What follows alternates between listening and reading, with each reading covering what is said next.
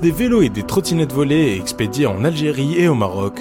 À Toulouse, mais aussi dans plusieurs autres villes de France, le phénomène de vol de vélos et de trottinettes électriques a pris ces dernières années des proportions alarmantes à tel point qu'une page sur le réseau X a été créée spécialement pour alerter sur les vols de ces engins à deux roues. Face à la recrudescence de ces vols, les services de la police de Toulouse ont ouvert une enquête en février 2022. Une enquête qui a abouti lundi au démantèlement d'un réseau criminel composé de 11 membres et qui serait responsable de la majorité de ces vols.